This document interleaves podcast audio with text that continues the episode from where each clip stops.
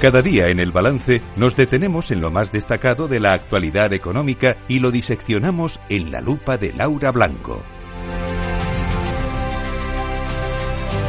Laura Blanco, buenas noches. Buenas noches, Federico, ¿cómo estás? Muy bien, estupendamente. Este miércoles, oye, eh, que un miércoles, eh, bueno, me apetece mucho esto, tenemos que hablar de vino. Sí, sí, sí. Y no porque estemos en vendimia, bueno, acabando la vendimia, ¿no? Ya prácticamente, yo pasé el fin de semana precisamente entre bodegas de Ribera del Duero. Eh, yo creo que hay una noticia triste para el mercado vitivinícola español y también para el tejido empresarial español, y es la decisión de la Audiencia Nacional de, imputar a Félix Solís y José García Carrollón por un presunto delito de estafa. en la venta del, de vino, ¿no? el, caso eh, eh, por el que se les imputa y se les va a investigar es porque presuntamente entre, 19, entre 2000 1900, mira cómo estoy, entre 2017 y 2019 comercializaron como crianzas, como reserva y como gran reserva vinos que no lo eran.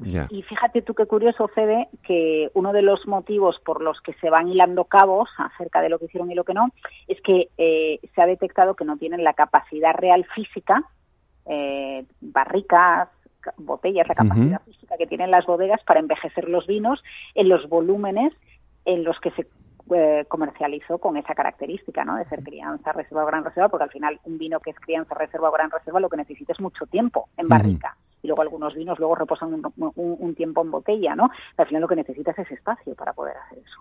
Qué pena, ¿no? Que todavía haya quienes, eh, en fin, se quieran lucrar, ¿no? Eh, eh, engañando, mintiendo, ¿no? Y qué malo para la marca, primero para el consumidor, pero también para la marca España, ¿no?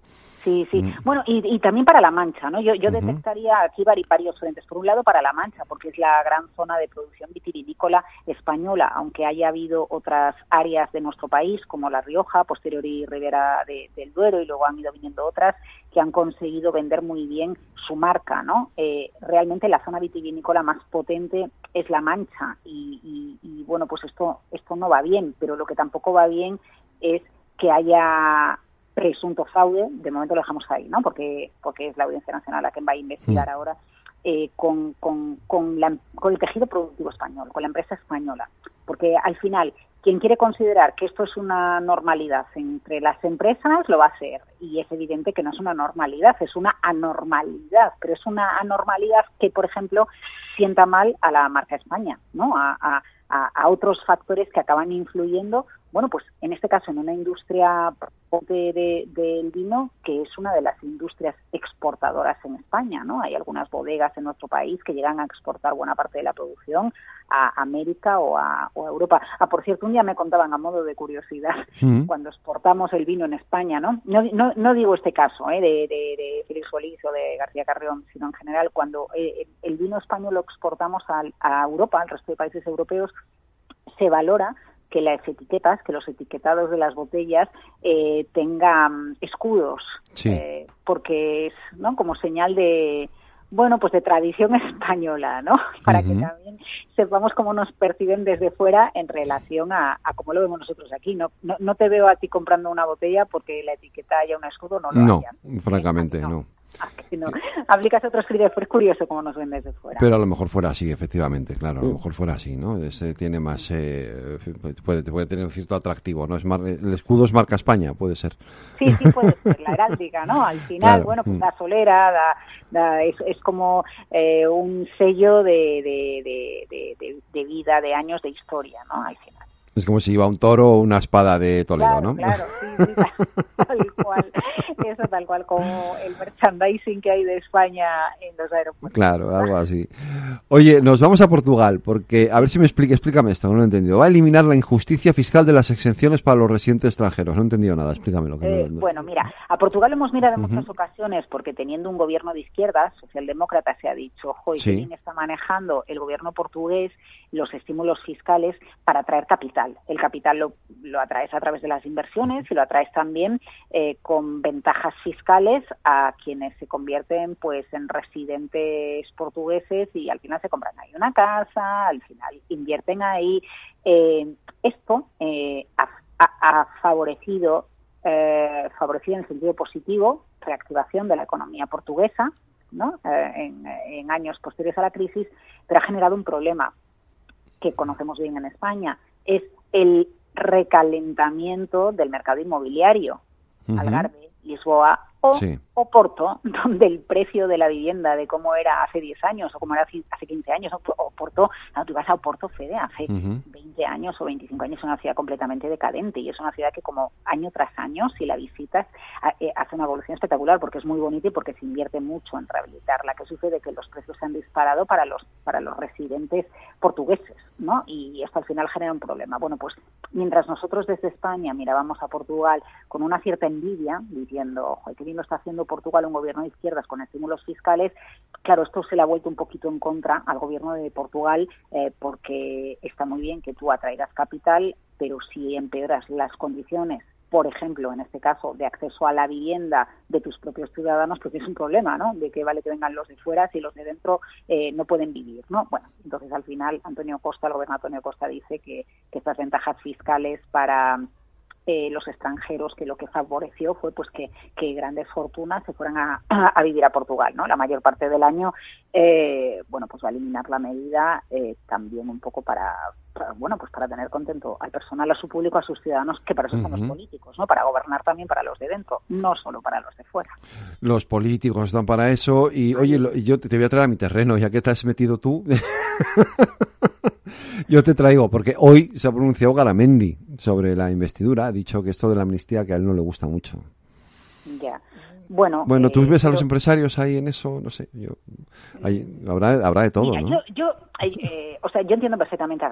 Yo lo que creo, Federico, es que al final lo que quiere un empresario y después del histórico que tenemos, ¿no? Desde el año, uh, desde el año 2017, 2018, 2019, con toda la tensión que tuvimos con Cataluña. Al final lo que lo que quiere el empresario es estabilidad, que venga capital extranjero, que haya consumo, que los negocios vayan bien, que haya seguridad jurídica, que se transmita fuera seguridad jurídica, porque cuando también te estás jugando que capital extranjero venga a invertir en un proyecto, también lo que necesitas es estabilidad jurídica. Y al final es el problema de todo esto, eh, mm, porque yo, yo creo que no es una cuestión en sí de una amnistía o no una amnistía, eh, eh, es la pantalla siguiente a la que nos iríamos y después qué es lo que viene o esto entonces a quién más se le puede aplicar y entonces eh, puedes convertir la situación institucional en nuestro país en absolutamente ingobernable. Yo lo que entiendo es que los empresarios y Garamendi, al final habla en nombre de los empresarios, lo que quieren es estabilidad, seguridad jurídica y seguridad institucional, hmm. que en, una democracia de un país desarrollado de las 20 principales economías del mundo es lo que se necesita para que los negocios vayan adelante. Claro, yo entiendo, me imagino que en la memoria de los empresarios está lo que pasó después del 1O, ¿no? Toda aquella huida de, de, las sedes sociales de muchas empresas y, supongo que lo que no se quiere es que se vuelva a repetir un escenario como aquel, ¿no? Una situación como aquella que evidentemente para la, no es la situación que nadie desea, ¿no? Para el entorno económico y para el entorno empresarial, ¿no? Claro, oye, porque además, eh, eh, más allá de que muchas empresas decidieran cambiar su sede, ¿no? Y se fueran a otros lugares fuera de Cataluña, eh, ¿qué, se transmite fuera, no? Al final, para parte del capital extranjero, el conocimiento que hay de España, más allá de que alguien venga a visitarnos y conocer el país por dentro, en muchas ocasiones es a través de los medios de comunicación. ¿Qué va a contar el FT de nosotros, el Wall Street mm. Journal, el New York Times, no? Todos estos diarios que son la referencia para, para los grandes fondos. Bueno, yo creo que por lo que tiene que velar España es por la sí la paz social es muy importante ¿eh? cuidado la paz social es muy importante para que los negocios vayan adelante pero también un marco institucional estable y, que, y que aplica a todos no para que no haya ciudadanos de primera y ciudadanos de segunda Efectivamente, pues eh, Laura Blanco, de todo esto vamos a tener que seguir hablando inevitablemente porque nos hemos metido ya en este terreno de la en fin, de la negociación, ¿no? De cara, de cara a la posible investidura de Pedro Sánchez y aparte del tema de la amnistía se seguirán también poniendo otros temas encima de la mesa que tendrán que ver con la economía y bueno, pues aparte del día a día, pues también nos tocará hablar algo de esto, ya te llevaré yo. a, mi, terreno. por cierto, yo, yo donde te llevo es al espacio. Hoy empieza la Semana Mundial del Espacio. ¿Y eso? Para Naciones Unidas desde finales de los años 90. En esta ocasión, fíjate, ya que hablabas de Garamendi empresarios, en este año se le dedica a emprendedores, ¿no? vinculada a la industria aeroespacial. Acabamos de, de, charlar hoy con empresas españolas que están en la industria espacial. Lo hemos hecho en el programa Hablemos de Defensa y Seguridad que ya podéis escuchar en los podcasts de Capital Radio. Eh, es interesante, Fede, porque eh, quien, quiera escucharlo va a entender cómo la industria española del espacio está presente en grandes proyectos. En el proyecto de la nueva visita a la Luna, en proyectos satelitales. Y luego está el New Space.